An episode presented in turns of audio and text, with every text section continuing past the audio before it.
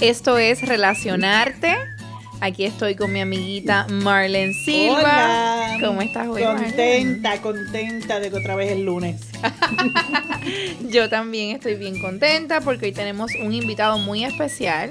Nos acompaña desde El Salvador Edgardo Ortiz, pediatra. Yes. ¿Cómo yes. estás, Edgardo? Hola, hola, ¿qué tal? A mí también me encantan los lunes. Las personas dicen que no, que el lunes es mucho No, pero recargaste tanta energía el fin de semana que el lunes es Ready. punch. Se siente como bien, como sábado, ¿verdad? Así Qué buena es. energía, me gusta, me gusta. Mira, eh, Edgardo, yo lo conocí que recientemente estuvo visitando la Florida. Él es hermano de un gran amigo de nosotros que se llama Juan eh, y, y cuñado de Karen. Y, y estuvieron acá, él y su esposa, ¿verdad? Y compartimos y entonces eh, quedé bien contenta con ellos porque obviamente pues eh, a pesar de que tienen experiencias similares a las que nosotros podemos tener acá, pues van a tener puntos de vista a veces diferentes o en En la, la Florida. o van a tener terminologías diferentes o van a ver cosas diferentes. Así que yo dije definitivamente... eh, si los puedo traer en algún momento al podcast, me encantaría. Y Edgardo me dijo, claro que sí. Muchísimas gracias. A mí, la verdad que me encanta compartir punto de vista, me encanta eh, eh, em, compartir conocimiento y sobre todo, pues que lo que aquí hable yo, eh, me, me hago cargo de lo que yo digo, pues no es ciencia cierta. Estamos hablando de relaciones humanas. ¿Quién ha escrito algo ciencia cierta de relaciones humanas? Esto es dinámico, cambiante y muy particular según las personas. Pero que me encanta que hayas podido estar aquí. Gracias, Marianela. Gracias, Edgardo, por tomarte el tiempo de participar con nosotros, porque la perspectiva de un pediatra eh, de cómo ve estas relaciones familiares, humanas, eh, es fascinante. Y, y yo creo que ayuda, puede ayudar mucho a las personas a comprender cómo es que esta parte médica o, o cómo esta esta manera en que quizás tú estás viendo a las personas ayudan o, o- o pueden apoyar el desarrollo de estas relaciones. Claro, y, y- y muchas personas se preguntarán, bueno, ¿y un pediatra qué sabe de relaciones humanas? ¿Qué sabe de, de, de- de, bueno, de, de- de cómo es una dinámica de familia? Pero bueno, los pediatras nos convertimos en una parte, pues yo creo, importante de la familia, por lo menos por 18 años. 18 18 años. años. 18 años, por lo tanto, cada vez que yo tengo el privilegio de asistir a un parto y, y recibir a un bebé, yo sé que ese bebé lo voy a ver hasta que llegue al college. Yo sé que lo ¡Wow! voy a ver Espectacular. ¡Qué graduado, rico! graduado de high school y que voy a ser un apoyo importante para esa familia. Y, y bueno, no tengo, tengo 10 años de ser pediatra. Eh, quizás hay personas que tengan mucho más tiempo, pero en 10 años he podido ver muchas cosas y he po- podido ayudar de, de mucha manera. Y, y realmente es una ayuda que no solo se limita en cuando hay una enfermedad. Por ejemplo, ¿qué hacer cuando hay un catarro? ¿Qué hacer cuando eh, llegó el flu, cuando llegó una diarrea, cuando pasó algo? Eso es lo, eso es lo más básico, eso es lo más elemental en la vida de, de un médico, pero también, y ustedes no me dejarán mentir con sus hijos, ¿qué pasa cuando el, el- el hijo adolescente llegó pasado de tragos? Mm. Déjame decirte que ¿Ah? para, la posición del pediatra para mí es tan importante porque es casi casi el consejero de la familia. Exacto. Eh, esto es normal, cómo es que, cómo se está desarrollando mi hijo en cuanto al comportamiento. Eh, el- últimamente lo del autismo, que verdad que es un tema que a veces sale tanto. Está en asa. Sí. Yo me imagino que hasta Así la mismo. sexualidad ustedes tienen que trabajar cuando están adolescentes ya, Por ¿verdad? supuesto. Uh, qué delicado, supuesto qué que sí. delicado ese tema. Incluso, eh, incluso eh, y, y es, y es, es una de las partes eh, graciosas hasta cierto punto, cuando las niñas allá por los siete años empiezan con algunos caracteres ya sexuales que Claro. empiezan a desarrollarse y entonces empiezo a tocar a los siete años esos temas con los papás y los papás se espantan. Sí, Imagínate. si solo tiene siete años, ¿por La bebé. hablando de eso? Claro, la La bebé. bebé es mi nena. Pero, pero, pero el paso del tiempo es inexorable.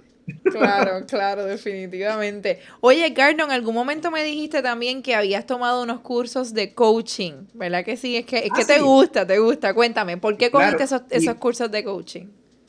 Y precisamente por esto que les estoy contando, porque no vienen y solo preguntan, eh, bueno, sí, tiene algo en la piel, pero, pero el otro día yo estaba viendo que con sus amigos tenía una actitud extraña. Entonces empieza otro tipo de, de, búsqueda de consejo que tiene que ver mucho con el desarrollo, pero, pero tiene que ser de una manera asertiva.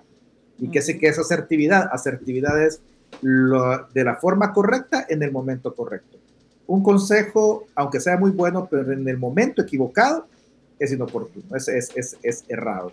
Eh, entonces, esto me llevó a, a, entender o a querer tener más conocimiento de cómo poder aconsejar, ayudar a las personas en su dinámica y por eso hice una certificación internacional en coaching donde realmente se tocan muchos temas y, que se trabaja en base a la presuposición de que cada persona tiene las respuestas. Nada más hay que sacarla a través de preguntas. Increíble. colega creo, coach. Sí, colega coach, ¿verdad?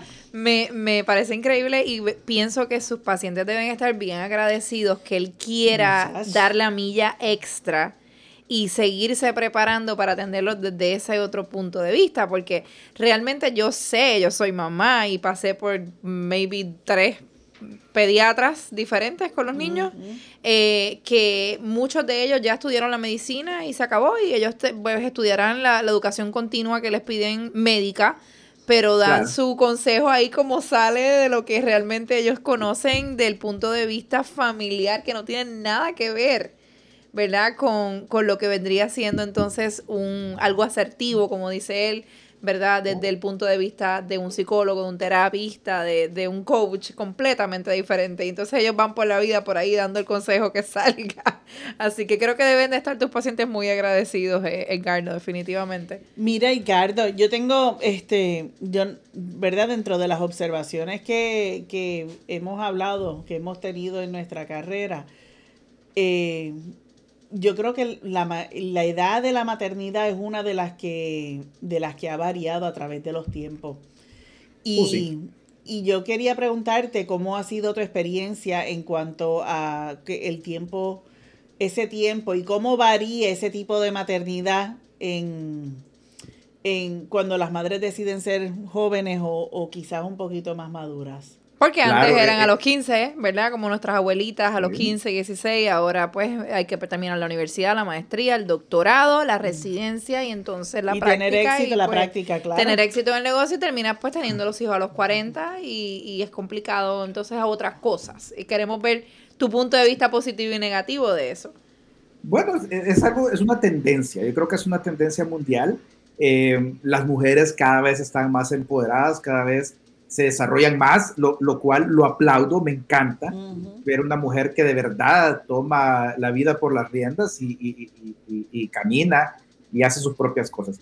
Pero eh, como hablábamos, como dijimos hace un rato, el paso del tiempo es inexorable, quizás, eh, y hay una cosa que el reloj biológico pues no va necesariamente con el reloj social, porque para lograr este, estos, estos eh, em, estas metas eh, educativas, eh, profesionales, eh, pues toma tiempo, toma tiempo y, puede consumir pues la vida reproductiva o, la mayor parte de la vida reproductiva de una mujer.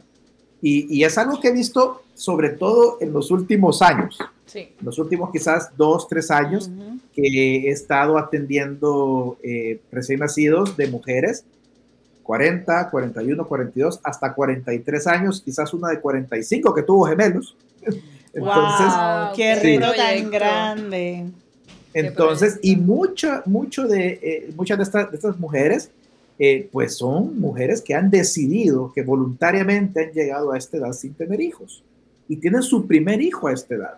¿verdad? son mujeres que tienen competencias altas en cuanto a, a, intelecto, en cuanto a desarrollo personal, desarrollo profesional, en cuanto a emprendimientos, negocios propios, pero llega un momento en que, en que entra como esta crisis existencial en cuál va a ser mi legado. Esa es más o menos por la crisis de los 40, que, que bueno, a mí no me pasó. Ah, mentira.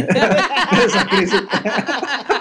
A mí no, a otros. A otros les pasó. Esa crisis de los 40, ¿y cuál va a ser mi legado? ¿Yo qué voy a dejar en este mundo? ¿A quién voy a dejarle mis logros materiales, e inmateriales. Entonces, e, e, es muy interesante porque son eh, eh, personas que, que, buscan tener ese mismo orden en la maternidad. Y a veces, eh, digamos que la maternidad, y sobre todo con el primer hijo, es, es un orden desordenado, si lo queremos llamar. me encanta un orden desordenado. me encanta esa manera de ponerlo. Porque si hay algo que podemos estar seguros en que los hijos no tienen horario.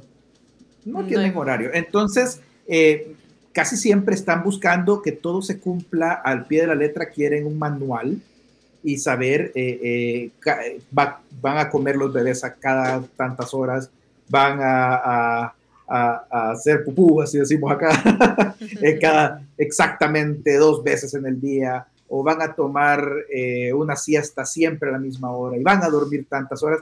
Y son preguntas que normalmente me hacen. Y la única respuesta que yo tenga que dar, que tengo que darles es, bueno, el bebé lleva el paso, usted siga. Usted siga. El bebé, el bebé, el bebé marca el paso y usted pues sigue el paso. Y ahí debe e, ser súper complicado cuando son gemelos, como dijiste ahorita, porque entonces ya se acostumbró, mira, este hace pupú cada cuatro horas, pero entonces el otro apenas cambie este, le da con entonces también doble trabajo. Entonces las mamás aquí entran en un cortocircuito. Una persona ordenada que lleva, que lleva, que lleva el, el, el, calendario de Google a tiempo, que todo está cronometrado, que una reunión acá, que otra junta por allá, que ahora tengo esta otra, tengo que ir al gimnasio y hacer tantas cosas. De repente viene un tipo que acaba de salir de mi panza y que hace lo que él quiere. Entonces es un cortocircuito masivo. Masivo. Masivo. Entonces hay mucho conflicto. Entonces, de las primeras cosas que yo veo en estas mamás es inseguridad. Inseguridad de si voy a lograr. Eso pasa en todas las edades, pero sobre todo en las, en las mamás que tienen más de 40, seré capaz físicamente, biológicamente, de amamantar a mi hijo. Seré capaz de, de, de, tener esta, esta, este vigor eh, físico para, para atenderlo. Y realmente sí, realmente sí. Lo que pasa es que eh, hay muchas dudas, hay muchas dudas. Es mucho mejor cuando tiene una pareja, que, generalmente se parecen mucho. He visto muchas familias últimamente que, que bueno, también el hombre ha decidido, tiene más de 40 y está y conscientemente llegado a esa edad sin tener hijos. Hmm. Y vienen a probar la paternidad arriba de los 40. Entonces, es, es, es un reto, realmente lo es. Em, e, esa duda es la primera. ¿Seré biológicamente capaz? ¿Tendré, la, tendré la suficiente, el suficiente vigor físico para hacerlo? ¿Tendré suficiente salud? Son las primeras preguntas que se hacen. Yo me imagino. Es que para mí, yo tuve mis hijos bien joven. Yo tenía 19 años cuando tuve mi primer hijo y 20 cuando tuve el segundo todo el vigor. yo tenía, o sea, yo a veces digo que yo crecí junto con mis hijos, porque en casa jugábamos gocha todo el mundo junto. Cuando fuimos Boy Scouts, fuimos todo el mundo, este, fuimos Boy Scouts, o sea, todo lo hacíamos juntos todo el tiempo, porque pues había el vigor. Claro. Este, así que eh, con eso viene la tanta inexperiencia, todas las metidas de patas que, que, metí en el camino, ¿verdad? Claro. Yo tenía un jarrito encima del, de la nevera y le decía, Mamá se equivocó otra vez. Aquí tienes un peso para tu terapia cuando seas más adulto. Resuelve.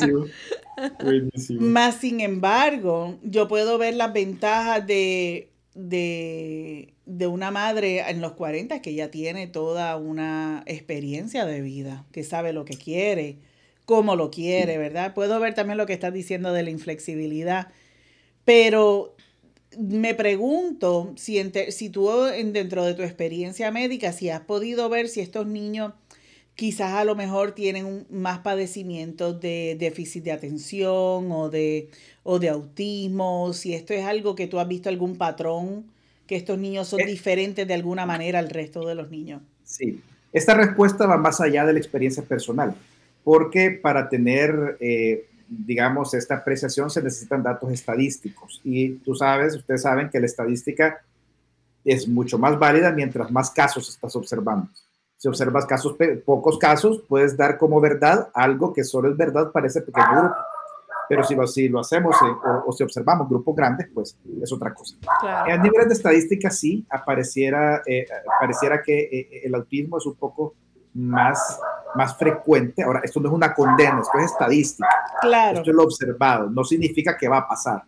pero los, los trastornos emocionales y los problemas eh, eh, eh, sobre todo autismo y todo el espectro que tiene, que tiene muchas modalidades, sí apareciera, pareciera ser que también es, es, un poco más frecuente, así como algunas enfermedades genéticas.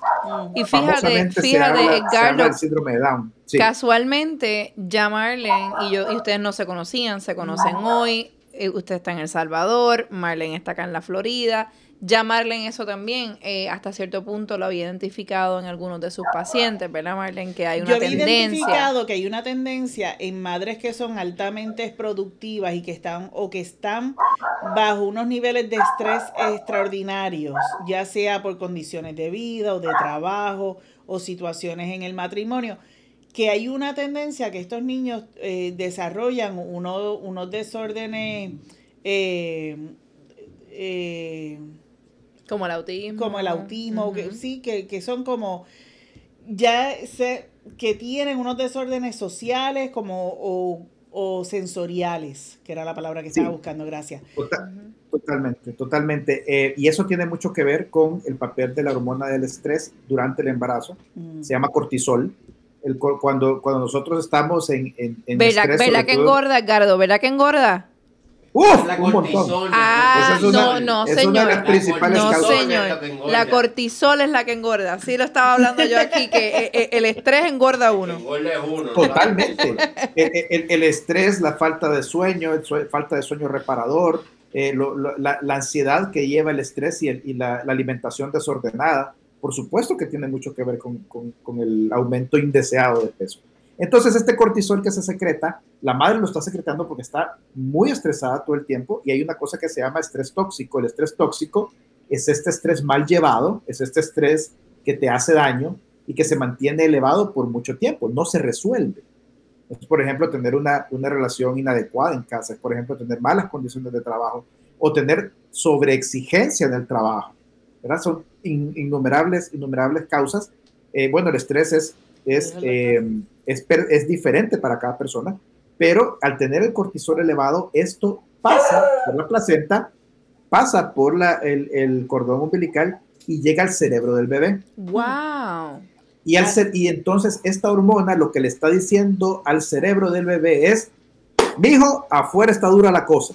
Prepárate. Prepárate para el ride que esto va a estar fuerte. Exactamente, precisamente es eso, el mensaje que se le está dando al bebé.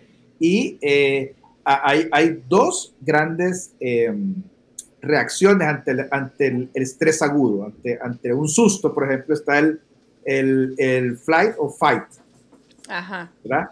O pelea o, o, corre. Y hay un tercero, que es el, freeze. Mm, ¿verdad? Entonces son las grandes respuestas al estrés. Pero entonces estos bebés vienen preparados para pelear. Entonces, por lo tanto, el sistema límbico, que es el sistema de las emociones, el hipotálamo, que es el encargado de todas las hormonas y se relaciona muchísimo con el sistema límbico de las emociones, eh, viene preparado para esto.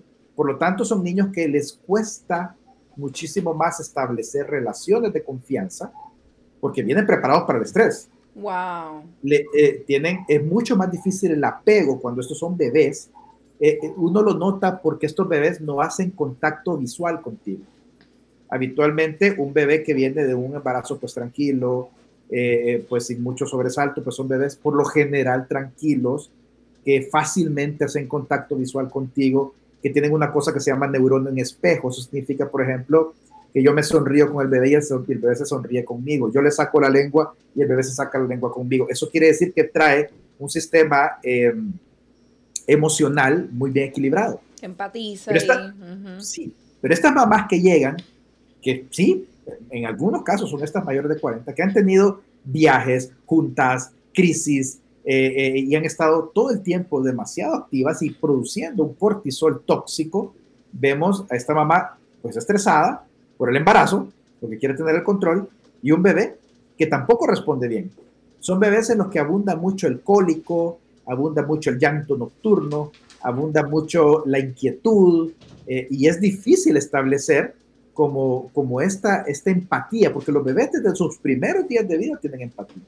Entonces eh, vienen como desordenados en esa parte afectiva, que si esto no se atiende y no se resuelve, podemos terminar en, en algún trastorno del espectro autista, que va desde casos muy leves hasta casos pues bastante severos. Claro, me parece increíble, Edgardo, porque Extraordinario. sí, me, me recuerda a nuestra reunión eh, con la doctora Mirelis, que son de estos momentos que tú vienes escuchando ciertas cosas por mucho tiempo, pero no había habido un término médico que te lo hubieran dicho como es. Y eso es lo que Edgardo está trayendo ahora. ¿Cuántas veces no escuchabas, mamá, no puedes pasar tanto estrés en el embarazo? Así o las abuelitas te decían, no llores, que eso no te hace bien en el embarazo, no te hace bien, no te hace bien. Sí, todo el mundo repite, no te hace bien, pero uno no sabe lo que está pasando. Y este realmente es el término médico de cómo le estás transfiriendo ese cortisol tóxico, esa hormona directamente al cerebrito de tu bebé. Eso es bien, bien importante que lo tomemos Y no, en solo son, y consideración. no solo son observaciones del comportamiento de los niños. Cuando a estos niños se les hacen MRIs, se ve que hay, hay partes del cerebro que han cambiado con respecto a niños que no han sido expuestos al cortisol en la etapa prenatal. O sea que sí hay un sustrato Wow. físico palpable que se traduce en conducta. Marlene, tú debes de estar contenta porque te han contestado esta mega pregunta que ya tú estabas empezando a tener la... Extraordinario. Ya Marlene estaba empezando a identificar. Ya decía como que ya estoy Claro. identificando esto, pero ya tienes ahí, o Sobre sea... todo cuando hay madres que me dicen, no, este, mi hijo autista, eh, yo sé que fueron las vacunas o que fueron, eh, o que fue un, un medicamento específico que tomó. Y le digo, es que todos los niños se vacunan. Todos los niños se vacunan y no hay, tú sabes, y, y está requete probado. Hay investigaciones bien llevadas que, que, que han identificado que las vacunas no tienen nada que ver con el autismo. Exacto, y, y así como, co- como, como se mencionó de que no puedes pasar tanto estrés en tu embarazo, es como una creencia popular, pero que esta sí ha sido eh, confirmada. Ujú. Hay otras que se descartan, Claro. ¿verdad? Así como, así como que las vacunas generan autismo, así como que alimentos eh, generan autismo. Uno puede entrar en internet y encontrar cualquier cantidad de teorías, pero es que el conocimiento, de- de- del conocimiento popular, de la Vox Populis, nace la ciencia, porque alguien curioso viene y dice, quiero ver si esto es cierto. Claro. Porque puede ser, porque hay una cosa bien importante que hay que diferenciar. diferenciar. Hay una cosa que se llama eh, coincidencia y otra cosa es causalidad. Por ejemplo, es eh, coincidencia, digamos, eh, que estemos aquí reunidos, pero no es causalidad de que yo haya ocupado una camisa de este color. O sea, yo puedo decir, por estar reunidas, reunido en un podcast con dos mujeres, yo, esta, los hombres ocupamos camisas azules. ¿Ya? Y tú ves otra reunión parecida de dos mujeres y un hombre y ves dos mujeres y un hombre con camisa azul. Entonces, das como cierto eso. Y decís, ah, los hombres se ponen camisas azules. No, ha sido coincidencia. Ha sido coincidencia. No es lo mismo causalidad que coincidencia. Claro. Entonces, eh, pero, pero estos trastornos sí se ven. eh, todavía hay muchísimo que no se sabe. Claro. Lo que sí es cierto, lo que sí es cierto es que los gametos, que así se llaman las células sexuales que se unen, óvulo y espermatozoide, van envejeciendo y el genoma va eh, teniendo defectos. Ah, esa tampoco lo sabía. Esa es, la, esa es la razón por la cual después de los 35 hay una tendencia más alta a los síndromes eh, de Exacto. problemas genéticos. Es entonces Exacto. porque se empieza a envejecer los óvulos. No sabía eso, y, y también los espermatozoides. wow. En los hombres arriba de los 45 años ya pueden apreciarse defectos. Eh, por ejemplo, ¿ustedes saben en qué momento se formaron los óvulos de ustedes dos? Cuando nacimos. ¿no? Cuando estábamos en la barriga todavía, cuando estábamos Cuando recién estaban en la barriga, en la barriga todavía. Wow. empezaron, eh, tuvieron sus primeros óvulos. Y una vez están ahí Ya. ya, eso es lo que vas Entonces, a tener para toda tu Y, vida. y esos óvulos, si, si por ejemplo, n cantidad de números, pongámosle 56 óvulos formaste, 56 óvulos vas a tener.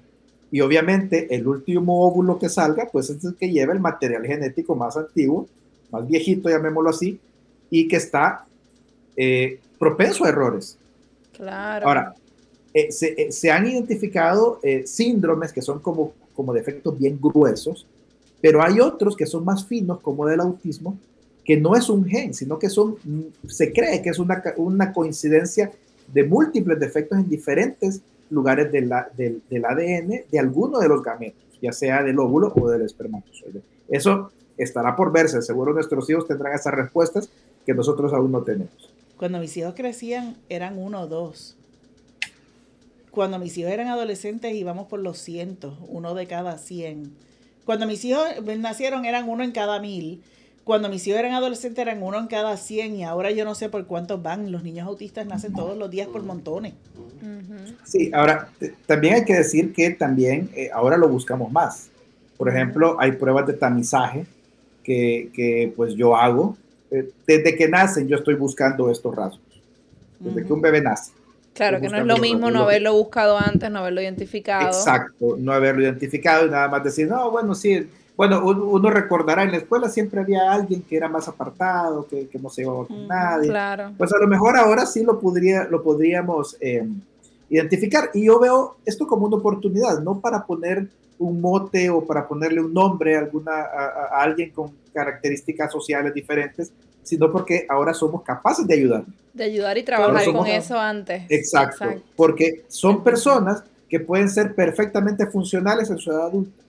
Eso, eso, eso, es bien interesante, Edgardo, porque yo recuerdo haber tenido con varias personas esta conversación eh, respecto al autismo, de dónde quedan los adultos autistas, porque no sé si a ustedes les pasa, todo el mundo habla de los niños autistas. El autismo se reconoce como algo en los niños. Es los niños autistas esto, los niños autistas lo otro, pero los niños autistas no desaparecieron, se convirtieron en adultos, crecieron y se convirtieron. ¿Dónde quedaron esos niños? Porque en algún pues momento van a llegar a su adultez.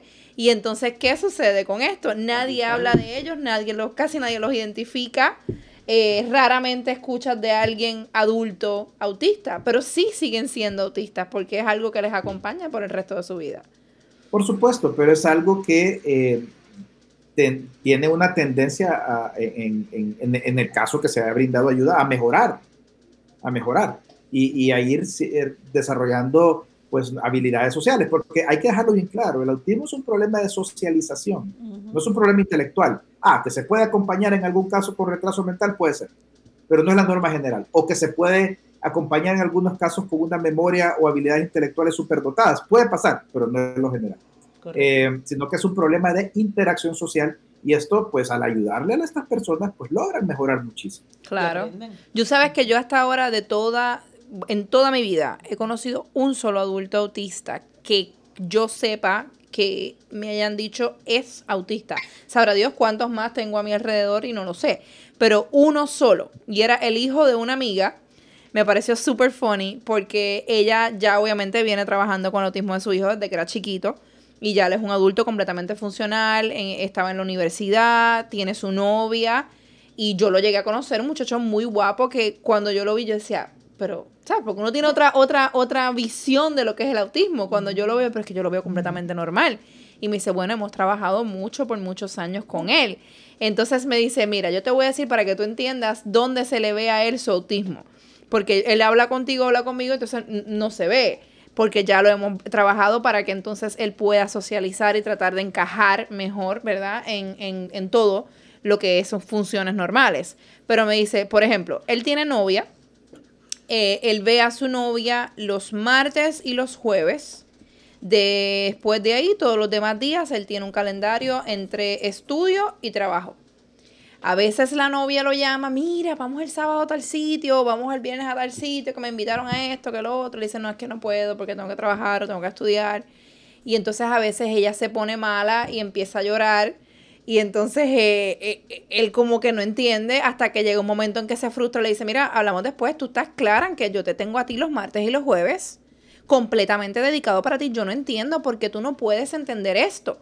Y entonces cuando engancha, le dice a la mamá, es que yo no entiendo qué le pasa, porque ella está llorando. O sea, yo le tengo a ella los martes y los jueves y yo trabajo y estudio estos otros días. No entiendo por qué es un problema. No entiendo por qué ella está llorando. No lo puedo entender. Y él me dice, ahí es que tú le ves el autismo. Él está todo en sus cajitas y cuando sale de ahí, pues no, él no puede ver el, punto de la otra persona. Sí, claro, y, y, hay muchos colores en esto, porque de repente él tiene esa, esa, digamos, fijación con el horario, otras personas pueden ser con el espacio personal, ¿verdad? ¿Cuánta distancia tengo que tenerte de ti? Otras cosas puede ser algunos tipos de sonidos, otras cosas son las texturas de tu, de tu ropa que ocupas, otra cosa, bueno, tu tono de voz y muchísimas cosas. Entonces, eh, eh, vienen diferentes, de muchísimos y variados colores esto del autismo. Por eso tenemos que estar eh, atentos a ellos y, y, bueno, no verlo como una discapacidad, sino que como algo perfectible, sino que como, como eh, habilidades sociales eh, diferentes a las, digamos, comunes o de la mayoría, pero que pueden llegar a, a, pues, compaginar perfectamente con alguien o a incorporarse perfectamente en una sociedad. ¿Tú sabes dónde llegan los adultos? A mi oficina. Por supuesto. Cuando llegan. Yo decía, ¿dónde están los adultos? Marlene los tiene allí. Los tengo en, mira, en mi oficina. Llegan, a veces no llegan voluntariamente, llegan porque las esposas, las esposas dicen, yo necesito ayuda. ¿Qué está pasando? Y llegaron a esa edad sin haber tenido mayores inconvenientes, aparte de que la esposa se está volviendo loca. entonces ahí está, ahí está el challenge, porque se casan, a lo mejor no dijeron nada y entonces de momento te empiezas a encontrar estas, estas cosas raras, porque entonces son más como unos hábitos que ellos, que ellos crean, ¿verdad, Marlene? Son unos hábitos. Eh, mira, verdaderamente ha sido un gran placer, Edgardo, tenerte hoy con nosotros. Me encanta que nos hayas contestado científicamente, ¿verdad? Con lo, todas estas dudas que teníamos. me encanta. ¿Dónde te consiguen? El placer ha sido totalmente mío. Me encanta y ojalá me inviten nuevamente. Porque me, gusta muchísimo tocar estos temas y, bueno, y hablar con ustedes. Eh, bueno, eh, pueden contactar conmigo. Tenemos una eh, redes sociales en, eh, Facebook, YouTube, Instagram. Eh, estoy asociado con otro colega que tenemos una visión muy parecida, muy parecida de la, de la pediatría y de la medicina, pediatras asociados. Pediatras asociados. Perfecto. un loguito de los muñequitos, entonces ahí, ahí nos pueden encontrar. Perfecto. Excelente. Mil gracias nuevamente por acompañarnos, Edgardo. Fue un placer. Síguenos como siempre en nuestras redes sociales de Facebook. Relacionarte es un arte. Nos encuentras en Spotify o en cualquiera de, los otros podcasts eh, como Relacionarte Podcast. Y también estamos en Instagram, Relacionarte Podcast.